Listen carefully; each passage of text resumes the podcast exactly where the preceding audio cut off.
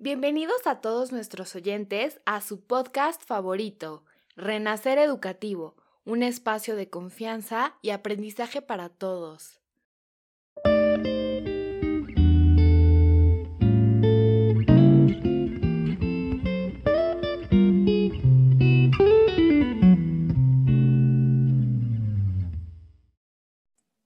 Bienvenidos a todos a un nuevo episodio.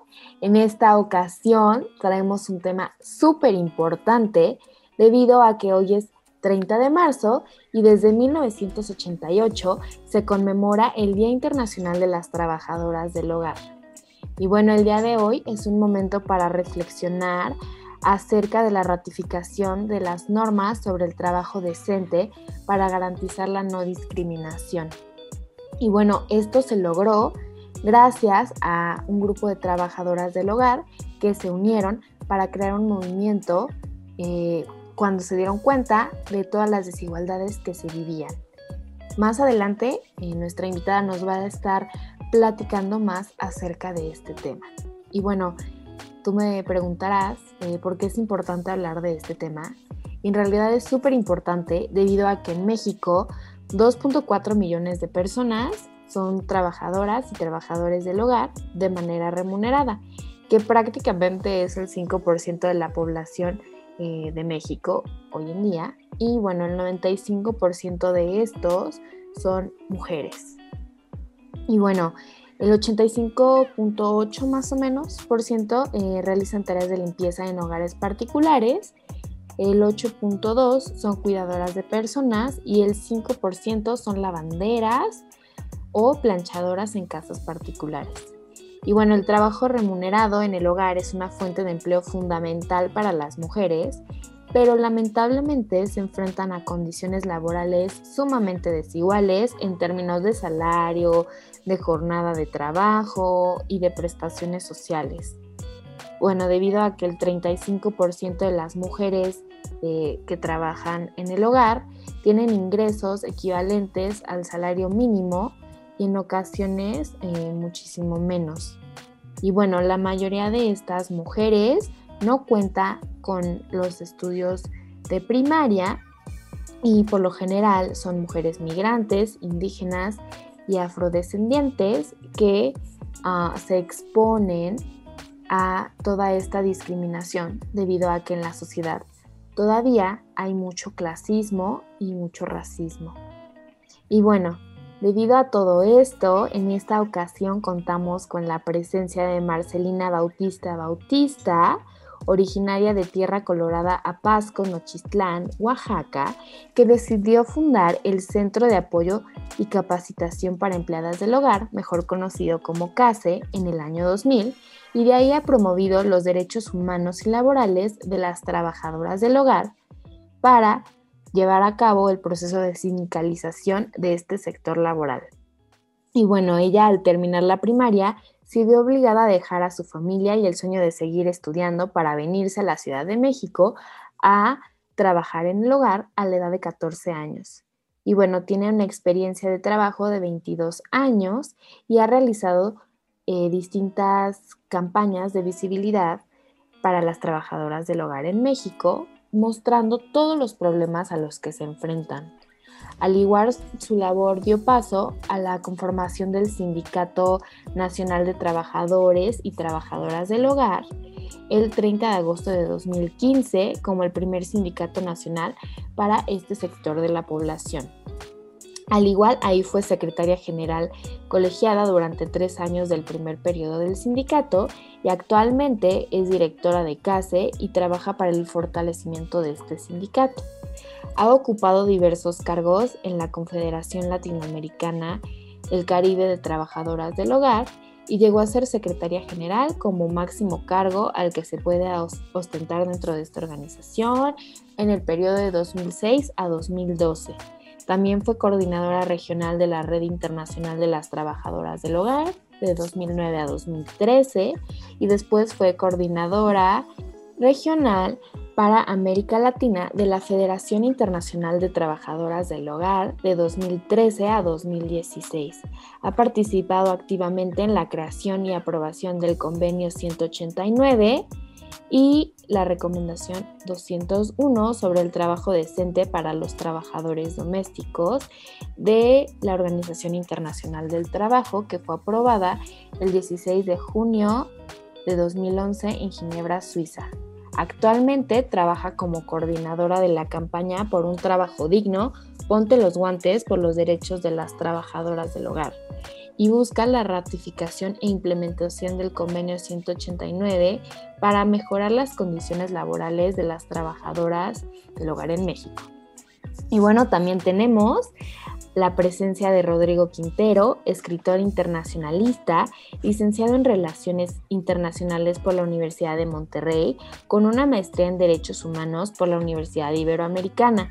Ha trabajado como periodista en Notimex, tratando temas nacionales sobre política y economía, y como jefe de departamento en redacción de artículos científicos sobre la historia de América Latina, y una compilación de investigaciones para la creación de libros en el Instituto Panamericano de Geografía e Historia. Al igual, es consultor en la coordinación e implementación de proyectos y estrategias para lograr la equidad laboral de las trabajadoras y trabajadores del hogar y ha tenido una experiencia laboral en CASE, y bueno, en 2015 escribió La Ruta del Arco Iris en la Sultana y en 2019 Sueños Transfronterizos. Y bueno, me gustaría preguntarles cómo se sienten el día de hoy de estar aquí. Muy bien, Fer, muchas gracias por la invitación. Estamos muy, muy contentos de acompañarte y bueno, ya muy listos. ¿Cómo estás, Marce? Bueno, Fer, muchas gracias por la invitación. Hola, Rodrigo, qué gusto volverte a ver aunque sea en pantalla. Sí, ¿verdad? Ya hacía falta.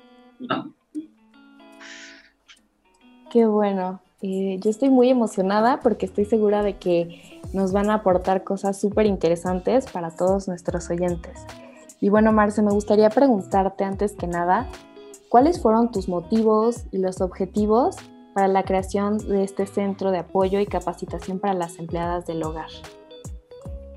Mm, bueno, hace muchos años, eh, pues eh, llevando a cabo pues todo este trabajo y bueno, al, inicio eh, yo, yo a los 14 años comencé a trabajar como trabajadora del hogar y pues laboré, laboré como más bien 22 años. pues haciendo de todo tipo de trabajo en el hogar, como cuidar niños, este, em, y todo, todo el trabajo relacionado en el hogar, eh, pero sin ejercer los derechos que muchas otras personas veía que tenían día de descanso, tenían utilidades o, simplemente los días feriados mis empleadores no trabajaban y era el día que yo tenía más trabajo. Entonces, em, pues decidí, decidí eh, después pues ver, ver qué pasaba con, con esos derechos y, estudié las leyes junto con otros grupos de, de, mujeres y pues así empecé, ¿no? A juntarme con otras trabajadoras del hogar que trabajaban cerca donde yo trabajaba. A veces los domingos nos sentábamos en los parques. Después fundamos un grupo y, y en el año 2000 fue que le dimos nombre eh, concretamente como un centro de apoyo y capacitación para empleadas del hogar. Y pues toda esta experiencia que le puse al trabajo realizado en CASE fue porque también, como de, comentabas al principio, em, el 30 de marzo eh, en 1988, eh, una semana del 23 al 30 de marzo nos juntamos 11 países en Bogotá, Colombia, para discutir nuestra problemática en cada país. Eh, y pues nos encontramos que en muchos países era muy similar la situación, como la falta de del ejercicio de los derechos, las leyes que nos tenían en, una, en apartados eh, especiales o que las trabajadoras no teníamos los mismos derechos que otras eh, personas trabajadoras. Y durante este encuentro donde estuvimos 11 eh, países, terminamos el 30 de marzo y, establecimos ese día como un día internacional de de las trabajadoras del hogar y que fuera también un día de lucha para reivindicar nuestros derechos en cada uno de nuestros países. Y nos comprometimos todos los países eh, con la agenda que ahí mismo este, establecimos también que cada uno, cada una tendría que luchar porque se modificara las leyes en su país, que el tema de, de, la discriminación hacia las trabajadoras del hogar se empezaran a erradicar. Entonces, pues así surge el 30 de marzo con la constitución de la, de la Confederación Latinoamericana y del Caribe de Trabajadoras del Hogar en 1988 y pues desde 1988 México eh, pues em, empezamos como una organización pues bastante nueva en, este sentido porque pues sí había ah, ONGs en México pero no era concretamente en el tema de trabajo eh, en el hogar o los derechos de las trabajadoras del hogar. Y entonces eh, pues como tú ves desde el 88 hasta el año 2000 sí pasó muchísimo tiempo para poder concretar una organización de trabajadoras del hogar como CASE dirigidas por las trabajadoras del hogar, que además también nosotras mismas establecimos nuestra propia agenda en vista que pues nadie manejaba una agenda de trabajadoras del hogar, nadie incluía en sus agendas a las trabajadoras del hogar, ni siquiera pues las leyes, entonces eh, nos costó cerca de 15 años eh, un trabajo eh, bastante mm, pues escondido diríamos, porque no lográbamos tener visibilidad como organización porque pues era, era dado poca importancia al trabajo de por sí, el trabajo que realizamos, pues más la organización, ¿no? Entonces, hasta que em, en el 2013 eh, el Consejo Nacional para eh, para prevenir la discriminación, con la PRED nos otorga un premio o el Premio Nacional por la Igualdad y No Discriminación. Fue cuando se logra también visibilizar más nuestro trabajo, la gente se, se da cuenta de lo difícil que también ha sido para nosotras organizarnos como, como sector, pero bueno, al fin teníamos una agenda, teníamos, eh, abordábamos los derechos de las trabajadoras del hogar y principalmente eh, nos, nos estábamos empezando a organizar. Wow, qué interesante todo lo que nos platicas, Marce, y sobre todo que tu historia de vida te ayudó a crear algo para favorecer a más personas y yo creo que eso es lo más importante y lo más valioso que a pesar de que muchas veces sufrimos estas desigualdades o estos em, casos de discriminación, podemos replantearnos la situación para eh, ser personas resilientes y cambiar o tratar de cambiar esta situación. Y bueno, a partir de esto, también me gustaría preguntarte cómo fue la creación de este Sindicato Nacional para Trabajadores y Trabajadoras del Hogar y a qué obstáculos se han enfrentado. Em, bueno, la creación del sindicato pues también fue, fue en, un, en un proceso, eh, ya que casi cuando, cuando se creó pues teníamos poca posibilidad de ser un sindicato, no, recién éramos muy pocas trabajadoras del hogar, no teníamos clara con quién podría ser nuestros aliados o cómo tendríamos que haber hecho los trámites para, para el registro. Y además estaba costando mucho trabajo eh, la creación de un sindicato de trabajadoras del hogar porque muchas veces se ha visto que las trabajadoras del hogar estamos dispersas y que no podemos organizarnos eh, y bueno, bajo esa pinta, eh, con esa finta, los sindicatos eh, le dieron por poca importancia, ¿no? sin embargo, bueno, durante los años en CASE, el, sistema de, cómo nos movíamos dentro de CASE, pues era un poco como, como, de manera una, cuestión de, a ver si me explico bien, que me entienda la gente. Eh, aunque, aunque éramos una asociación civil, nuestra manera de, movernos era como, como bajo, bajo el sistema de un sindicato.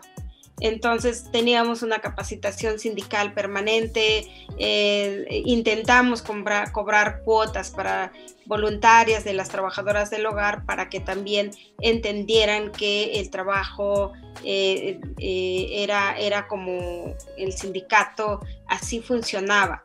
Eh, fue muy difícil el tema de las cuotas porque pues también no obligábamos y tampoco las compañeras lo daban tanto, pero sabían que, quien quería podía dar cuotas. Nosotras nos, nos aliamos con la, Unión Nacional de Trabajadores, eh, del cual también estuvimos eh, por medio de la UNT participamos a las conferencias de la Organización Internacional del Trabajo cuando, cuando se creó el convenio 189. Entonces, eh, un, un, mundo en el cual pues no estábamos como fuera o al, marque, al margen de un sindicato, entonces, el proceso de capacitación con las compañeras y, y, bueno, los últimos tres años antes del 2015 sí nos concentramos en buscar la manera de crear los estatutos, eh, de ver la manera de que quién podría, eh, de, las, de las que se estaban formando, podían ocupar pues un cargo dentro del sindicato. Entonces, eh,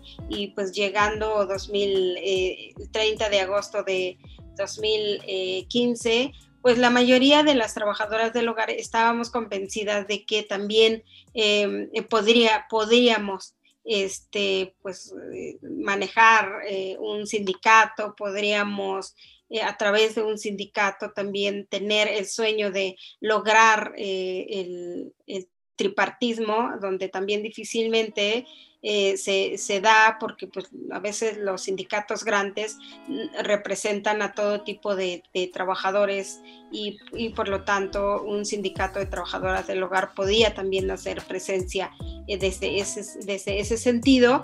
Eh, yo quedé como, como secretaria general colegiada porque también una de las cosas que buscamos fue es que el sindicato tuviera pues una colegiada de tres personas, el cual pues no se recargara el trabajo en una sola o que también eh, las tres pudieran este, tomar eh, eh, las decisiones, al menos dos tuvieran de acuerdo y ya consultarlo con, con la asamblea, ¿no?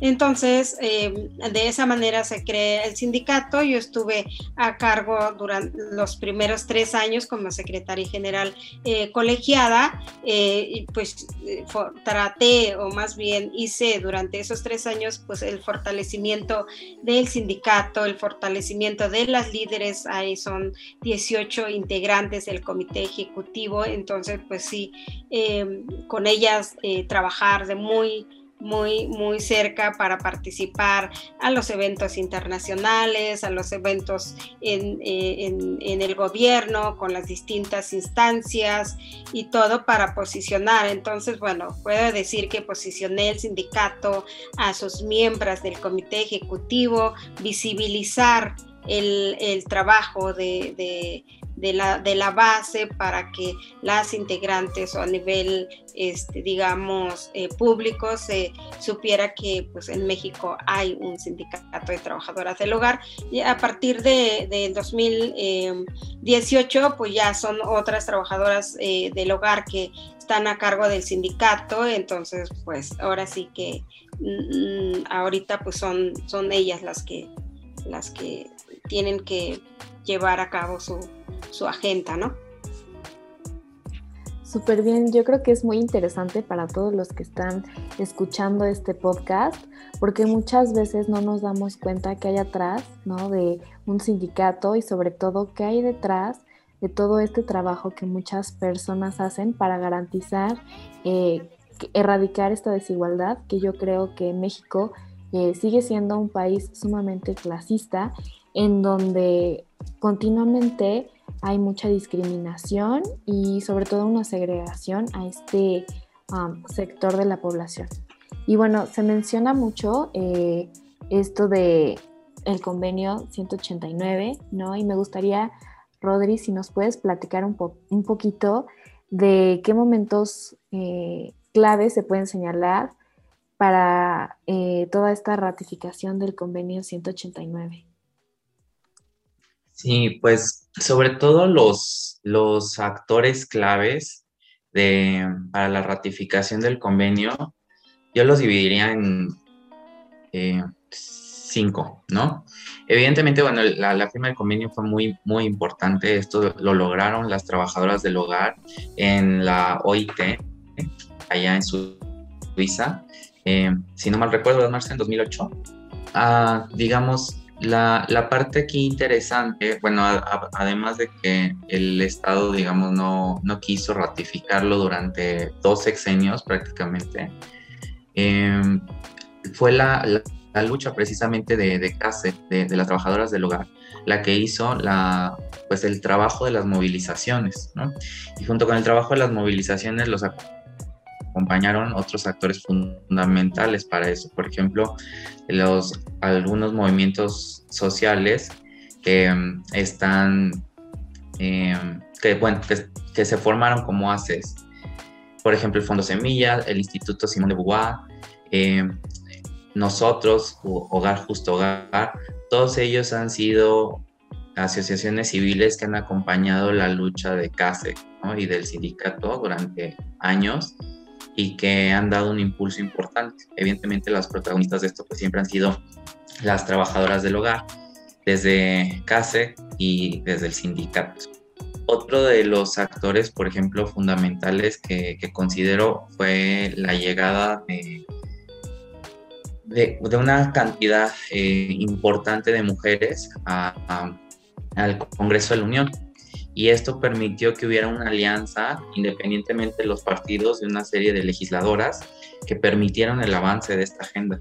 Realmente eso también eh, lo considero como un factor primordial. Otro de los factores fue precisamente la, las campañas mediáticas, em, que se, digamos lo podremos dividir, pero por ejemplo hubo muchas muy importantes en medios masivos de comunicación como es el caso de Milenio, Canal 11, W Radio, que dieron eh, mucho apoyo a, la AC y al sindicato durante estos años, justamente para la firma y ratificación. Y desde la parte cultural, pero que también entra en comunicación, tenemos que considerar eh, la película, por ejemplo, de Roma, ¿no? El apoyo que dio la, bueno, en este en este caso el director Alfonso Cuarón, pero también la, cinematografía mexicana, en realzar y poner en el espacio de discusión pública el tema de las trabajadoras del hogar. Y esto fue acompañado además con una serie de prácticas de, como, por ejemplo fue el romatón, que se llevó a cabo en, en, en diferentes centros culturales y que pues creó una sensación, además ¿no? de, la, de la nominación al Oscar, que obviamente lo puso en primera plana, en, digamos, en todos los trending topics del país. Pero este, esta acción fue muy importante por parte eh, de, de, las personas que trabajan en el sector de cultura, pero también de la mano con todas las organizaciones de la sociedad civil que acompañaron este logro, ¿no?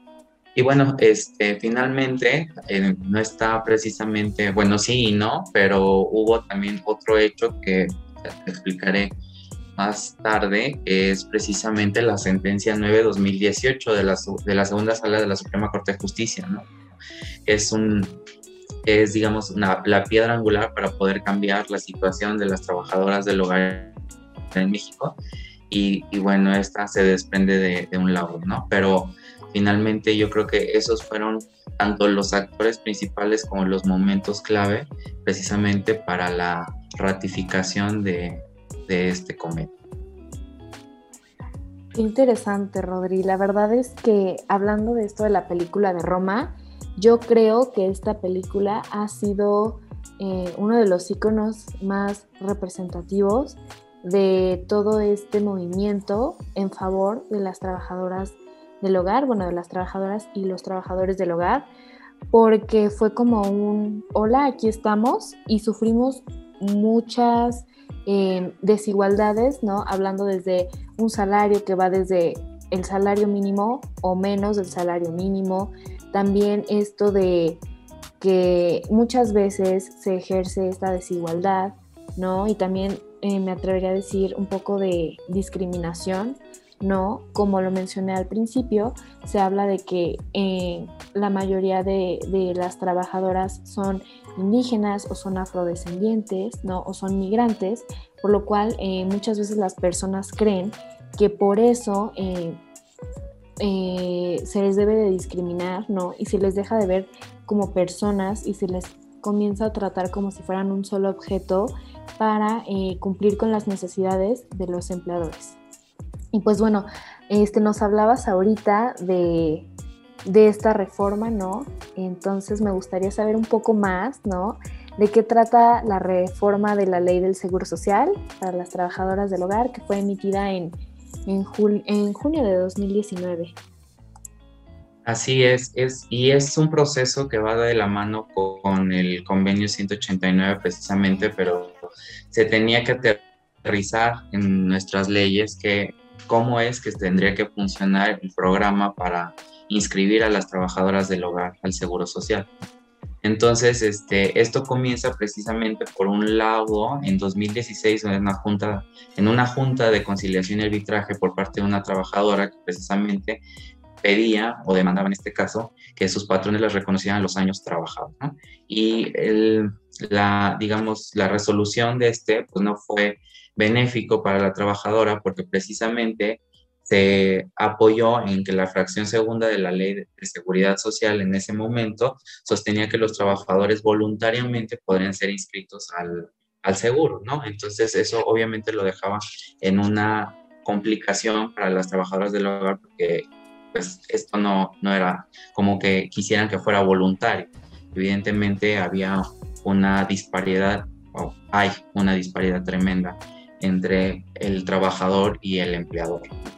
Entonces, a partir de, em, o más bien conforme a los principios de progresividad, proporcionalidad y este, perspectiva de género, pues es que la, la Corte empieza a analizar este caso, se va, se va a un amparo, evidentemente, y bueno, finalmente la Corte detecta que, o sea, sí hay una, un trato discriminatorio que va en contra de lo estipulado por el artículo primero constitucional y esa va a ser la clave precisamente que va a desarrollar un programa piloto eh, de que hay toda una, hay digamos una, un debate interesante entre que si la Corte eh, realmente dio solamente las directrices o obligó al Estado a hacer un programa piloto. ¿no? Hay dos perspectivas diferentes pero bueno, yo eh, me voy más por las directrices, en donde sí le pide tanto a la Secretaría de Trabajo como al Instituto Mexicano del Seguro Social elaborar un programa piloto en donde eh, se puedan inscribir a las trabajadoras del hogar, ¿no? Entonces, eh, y así fue como se hizo. Realmente en, en, ese momento Germán Martínez era el director del Seguro Social y, bueno, hizo un, gran trabajo con respecto al, al programa piloto que si no me equivoco hasta la fecha sigue, ¿cierto Marce? Sí, de hecho el programa piloto está en la fase 2, donde en esta fase ya se incluyeron algunas observaciones que se hicieron en la, en la primera y este, esperamos también porque ya se presentó una iniciativa de ley al, al, Congreso y pues esperamos que eh, en muy pocos meses pueda ya ser eh, una ley eh, con, la, con la obligatoriedad que se necesita para que las trabajadoras pues se incorporen, además donde se exige que los que sean los empleadores quien inscriba a las trabajadoras porque es una de las observaciones que hicimos visto en que eh, en la primera parte las trabajadoras del hogar, pues eran ellas las que, las que también luchaban mucho para que, o luchan para que las incorporen, para que ellas eh, sepan que hay un, hay, eh, está ahí el plan piloto. Sin embargo, pues muchas empleadoras decían, no, pues es, todavía no es ley, no te voy a dar seguro porque aquí vives, aquí comes, este, si te doy seguro, te lo voy a dar con el salario mínimo y no con el real. Entonces ha habido como muchas también resistencias en ese sentido y por eso también que eh, esta ley va, tiene que contemplar que quien tiene que inscribir a una trabajadora en el momento que contratan, pues sean los empleadores, ¿no? Sí, claro, yo creo que lo que mencionan aquí es como muy importante porque, bueno, todavía, como, como lo mencionaban, todavía no hay como una ley formal de la cual muchos de los empleadores se aprovechan y dicen, pues yo no te puedo dar un seguro todavía porque, como mencioné Marce, no es ley, o porque tú vives aquí, porque tú comes aquí, porque tú, este, pues nada más con lo que te damos eh, a la quincena o con lo que te damos de manera semanal, pues es más que suficiente. Pero yo creo que al tratar de establecer estas leyes, empezamos a dar como pauta a que eh, esto cambie, ¿no? Y que la desigualdad poco a poco vaya eh, siendo menor y este, que haya más beneficios para estas trabajadoras, porque yo creo que bueno, el trabajo eh, de todas las personas es muy digno y se debe de respetar como tal. Y bueno, hablando también de esto, ¿no? Que actualmente estamos en el 2021 y que estamos todavía en una pandemia, ¿no? En la pandemia por COVID-19, ¿no? Me gustaría saber, eh, Marce, ¿no? ¿Qué, qué obstáculos eh, presentan las trabajadoras del hogar frente a toda esta pandemia que llevamos más de un año ya en confinamiento y que pues, no sé, yo creo que todos eh, los sectores sufrimos de, varios obstáculos, pero me gustaría saber eh, a partir de todo esto que se vino el año pasado, qué obstáculos y qué cosas han cambiado. Eh, bueno, pues el principal obstáculo es la falta de respeto de los derechos. De por sí, eh, eso ha sido muy difícil a pesar de todos estos cambios que hemos estado, que hemos estado hablando, ¿no? Se reforma, en el 2019 se reforma eh, la Ley Federal del Trabajo en su capítulo 13 en materia de trabajadoras del hogar. Eh, la Corte exige al, al, IMSS establecer este plan piloto y modificar la ley, la ley del Seguro Social para que sea obligatoria el 3 de julio pasado se, ratifica el convenio 189 y que ya debe de estar eh, listo para entrar en vigor el 3 de julio que viene, de este año, ¿no? Entonces, eh, pese a todos estos avances que estamos teniendo, pues poco, poco ha sido la, intención de los empleadores de, de empezar a formalizar el trabajo con las compañeras, pensando en un contrato de trabajo, la seguridad social, que también eh, tener seguridad social o tener un contrato eh, con las trabajadoras del hogar no es solo beneficio de las trabajadoras, es beneficio de los empleadores también porque garantizan una estabilidad laboral con las trabajadoras garantizan que las trabajadoras del hogar estén bien junto con su familia al contar con un contrato para que también la trabajadora tenga guardería, tenga pues otros eh, tipos de prestaciones que difícilmente lo va a dar la persona empleadora eh, directamente o cada vez que una trabajadora lo necesite o si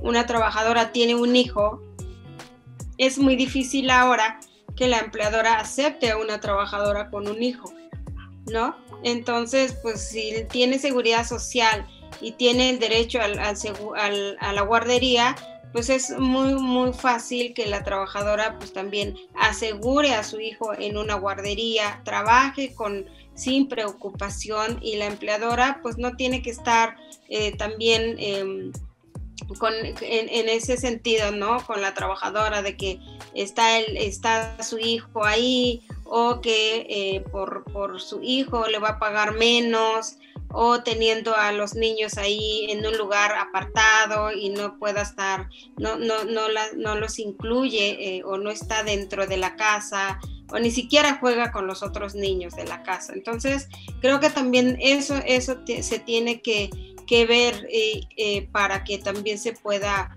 eh, beneficiar una trabajadora. con respecto al convenio, al, al, COVID-19, al principio pues sí fue muy difícil porque a, todas las trabajadoras del hogar pues las mandaron a sus casas y sin pago, ¿no? o, algunas las que se quedaron, pues era así, ya no vas a salir, este, escoge, eh, te vas o te quedas, porque si te vas, pues no hay pago.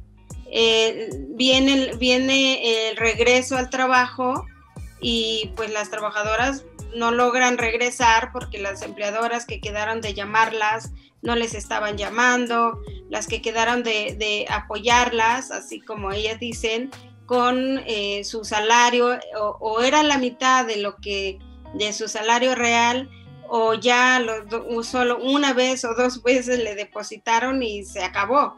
Y las trabajadoras pues eh, siguen, siguen, incluso muchas siguen esperando a un año, todavía no le llamen los empleadores, entonces también toda esta forma de cómo se deslindan de esta relación laboral pues no es la mejor porque em, si nos vamos a, la cuestión legal, una persona que no está terminando una relación laboral con su trabajadora, pues la trabajadora sigue siendo su, su, empleada, lo cual eh, si reclama una indemnización, pues va, va, va, a tener que pagarle esa, esa indemnización.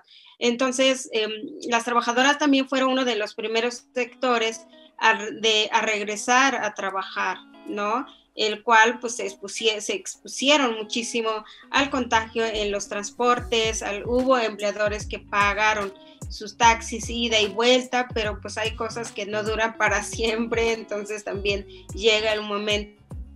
Hay empleadores que hoy están terminando o están llamando a las trabajadoras para decirle ya no te puedo pagar, entonces este pues ya no hay trabajo, ¿no? Entonces, eh, y por el otro lado, ahora con la, tercera ola de, contagio, pues ahora el problema, ahorita que estamos atendiendo todos los días, es que o se contagió la trabajadora eh, y, o, ya la despidieron porque piensan que tiene COVID, tantitos se enferman, piensan que es COVID y ya las, ya las despiden o ya les dicen que por qué se enfermaron. Eh, justo estaba en una llamada con una trabajadora donde me dice que la señora ya la despidió porque le dio COVID, pero el COVID se le dio porque la empleadora eh, estaba enferma y le hacía tomar a fuerza su té. Entonces era una cuestión de provocar que también la trabajadora se enferma, es así como, ¿por qué yo voy a estar enferma y tú no, no? Entonces la trabajadora se va porque le dio COVID, pero ella, ella lo que le dice al empleador es, es que usted me contagió le dice que le hacía tomar a fuerza el té del que ella tomaba enferma. O sea, eh, eso a nadie se le tiene que ocurrir o nadie, o sea, ¿a quién se le ocurre? Pues, ¿no? Para empezar, no tienes por qué tomar de, de el agua, las cosas de la otra persona, porque sabes lo que significa en estos tiempos. Entonces, y ahorita tenemos casi la mayoría de las trabajadoras que están hablando, es porque se, se contagió por COVID en el camino, o el empleador también estaba enfermo, ya le contagió, pero ahora le dice que ya no la, que ya no la va a recibir porque tiene otra. Entonces, esta informalidad, esta relación tan informal que existe hace que sucedan todas estas cosas con, las trabajadoras, entonces pues tenemos compañeras que, están eh, contagiadas, muchas también tienen enfermedades crónicas, la cual implicó también que, eh, que, estén graves en, el hospital y estén entubadas o que eh, ya, ya quedaron mal porque les dio eh, COVID y, esa enfermedad hizo que pues, se agudizara más todo lo que tienen. Entonces, la mayoría de las trabajadoras son hipertensas, entonces también les, les deja secuela pues muy, muy fuerte, ¿no? Justo, yo creo que hay muchas cosas aquí de las que podemos mencionar y yo creo que la más importante sería esto de la informalidad que, hablas, ¿no? Yo creo que em, como tal hay, hay muchísima informalidad, ¿no? Al momento de contratar a alguna trabajadora del hogar, debido a que se piensa que no es un trabajo como todos, ¿no? Cuando se debería de eh, implementar estas contrataciones, ¿no? De, de, manera formal, porque pues el trabajo al final del día es algo formal, ¿no? Y esto que se menciona de que pues yo creo que a todos nos pegó muchísimo la pandemia, ¿no? Pero no por eso vamos a dejar desprotegidas a las personas eh, que están con nosotros, que nos apoyan, que trabajan eh, tanto en una oficina o que trabajan en nuestras casas, ¿no? Entonces, esto de decir, pues te enfermo porque yo estoy enferma, yo creo que eh, es el claro ejemplo ¿no? de la sociedad tan clasista en la que vivimos, ¿no? Esta sociedad tan poco empática en la que nos estamos desarrollando, porque al final de cuentas mucha gente dice, bueno, pero si tú no sales de tu casa, tú no te contagias y no te pasa nada, ¿no? Pero yo siento que va más allá, porque no es nada más yo me quedo en mi casa y que el mundo siga rodando, porque vivimos en una sociedad y como tal debemos de convivir, ¿no? Y si la gente eh, sigue sin tomar las debidas precauciones para evitar los contagios, más tiempo vamos a permanecer confinados y más eh, tiempo vamos a permanecer con eh, toda esta problemática que el año pasado y parte de este año hemos estado viviendo, ¿no? Y bueno, este, Marce, hablabas mucho de, esto de poder ah, como involucrar a nuestras trabajadoras y a nuestros trabajadores como en algo más formal, ¿no? Entonces me gustaría saber cómo podemos inscribirlos a, eh, bueno, como empleadores, cómo podemos inscribir a nuestros trabajadores o a nuestras trabajadoras. Bueno, eh, a través, eh, pronto terminará el plan piloto eh, para entrar en vigor la, ley eh, del Seguro Social. En este momento, eh, todas las personas que quieran inscribir a sus trabajadoras solamente tienen que entrar a la, página del IMSS y, hay una parte que dice personas trabajadoras del hogar y ya viene, ya tienen toda, toda, toda la información, el cual entonces lo primordial es que eh, los empleadores tienen que proporcionar su, información como eh, una identificación, su, su CURP o, este comprobante de domicilio eh, para poder registrarse y la trabajadora conseguir también a través de esta página su número de seguridad social. Y entonces, cuando se, se, inscriben, depende de qué día se inscriben, pero eh, eh, el día 20 es cuando se hacen los pagos. Entonces es un, un, prepago, digamos, ¿no? Entonces yo pago el 20 y la trabajadora tiene sus días cubiertos de aquí al siguiente 20 que voy a pagar. Si dejan de pagar ese, ese eso, la trabajadora va a estar desprotegida porque eh, justamente el IMSS lo que hace es que eh, la, la, persona empleadora o igual la trabajadora, porque también paga, este, estén al pendiente de estar pagando cada mes, cada mes, ¿no? Entonces, em, eso es por un lado. En la, en la, en la página también, eh, dentro de esta inscripción, van a encontrar una calculadora, el cual eh, van a poner toda la información, por ejemplo, eh, eh, si la empleadora es la que está inscribiendo, va a poner el nombre de la trabajadora o de ella, ya aparecerá ahí. Entonces la calculadora pone días que va a trabajar con ella, el salario que ella gana, y entonces va a desplegar eh, donde, donde con ese salario que le están poniendo ahí, que gana al mes o al día, o depende cómo, cómo sugiera esta calculadora, eh, se, despliega lo que le tocará pagar la empleadora y lo que le tocará pagar la trabajadora. Eh, y entonces salen dos copias donde pueden pagar en línea, porque también ya, ya el IMSS ya permite que se pague en línea por esta cuestión del COVID, de no tiene que ir a, al banco a hacer filas, sino paga por, por, internet.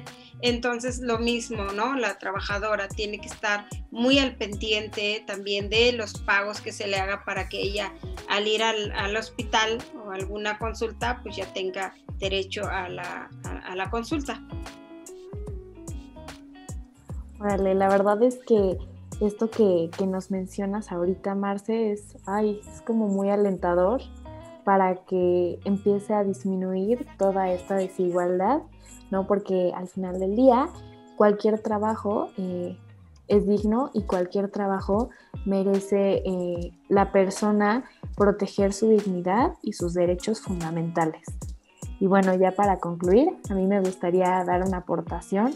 La verdad es que eh, cuando empecé a ver ¿no? que, se acercaba este día, dije, pues eh, hay mucha desinformación, ¿no? Y también eh, no podemos cerrarnos, ¿no? Ante una realidad que es tan obvia y como lo mencioné al principio, ¿no? México eh, es uno de los países, ¿no? En donde ser trabajadora o trabajador del hogar, pues es algo normal, ¿no? Y que es un trabajo en donde también existen muchas desigualdades, como lo fuimos viendo, ¿no? Desigualdades sociales, desigualdades de, las jornadas, eh, del salario, ¿no? Entonces, eh, empezar a, informarnos, ¿no? De, todo, de todos estos cambios que están habiendo y sobre todo de, todo esto que se está generando para el beneficio de todas las personas, yo creo que es algo muy ah, gratificante, no solo para las trabajadoras, sino también para los empleadores, ¿no? Para saber que se deben de seguir respetando, ¿no? Los derechos tanto de unos como de otros. Y bueno, también eh, yo creo que lo vimos en la película de, Alfonso Cuarón, ¿no? En la de Roma, que al final de cuentas, ¿no? Eh, una trabajadora o un trabajador del hogar forma parte también de nuestra familia porque se involucra en lo más íntimo de nuestras vidas, ¿no? Debido a que pues está súper involucrada en nuestro hogar, que como lo vimos en esta pandemia, que nuestro hogar es nuestro puerto seguro y es un lugar que tenemos que cuidar eh, siempre. Entonces, la verdad me gustaría eh, agradecerles a ambos, ¿no? Por venir a explicarnos, darnos tanta información que yo creo que nuestros oyentes van a estar eh, súper emocionados, ¿no? Porque poco a poco, ¿no? Vamos quitando eh, esta desinformación y vamos poniéndolo en práctica. Y bueno, no sé si alguno de ustedes eh, quiera decir algo más eh, para pues, todas las personas. Muchas gracias, Fer. sí, justamente estaremos lanzando la campaña nacional por los derechos eh, humanos laborales de las trabajadoras del hogar, donde estaremos informando pues todas las capacitaciones o promoviendo capacitaciones por un trabajo digno para las trabajadoras del hogar y también eh, intentar capacitar a las empleadoras para que conozcan esos derechos que ya están en la ley y que, y que mucho, mucho se hace por desconocimiento, pero también siguiendo pues esta idea de, de, cuida quien te cuida, respeta sus derechos, el cual también queremos pues crear conciencia, ¿no? De que, de que como tú, tú decías bien claro, de cómo, cómo crear esta empatía de que la persona que está dentro de tu casa te cuida, te protege y, está ahí todo el tiempo para ti y se te olvida que ella tiene,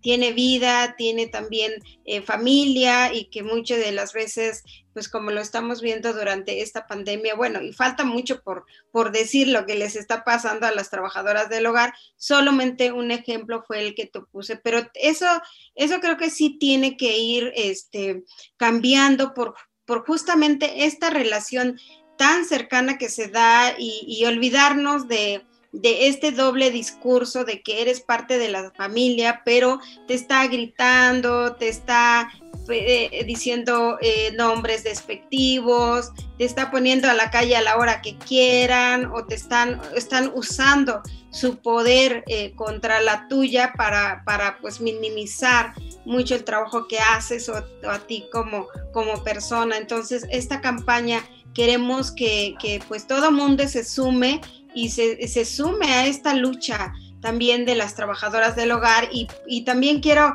reconocer el trabajo de Rodrigo que ha estado pues mucho mucho con nosotras eh, eh, también apoyando pues todas estas ideas esta, que estamos creando de cómo llegar a la sensibilización cómo escribir sobre lo que nos está pasando a las trabajadoras del hogar entonces pues muchas gracias por por tomar en cuenta este tema para contar también, ¿no?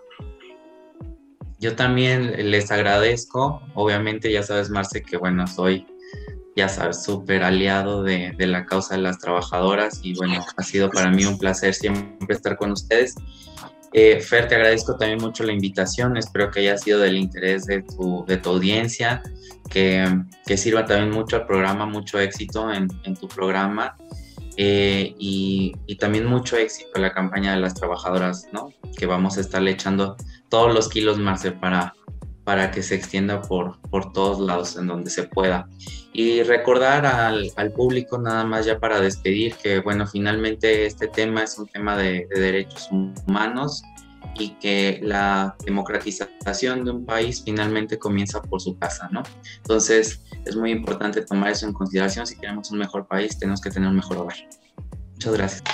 Síganos en nuestra página de, de CASE, eh, eh, www.case.org.mx, eh, Twitter, case, arroba case.mx y el Facebook, que es el, la red donde más el, trabajadoras del hogar participan, que es también KCMX. Padrísimo, muchísimas gracias por el día de hoy regalarnos tanta información acerca de este tema, pues que estoy segura de que a nuestros oyentes les va a encantar. Y pues bueno, nos vemos en el próximo episodio y hasta pronto.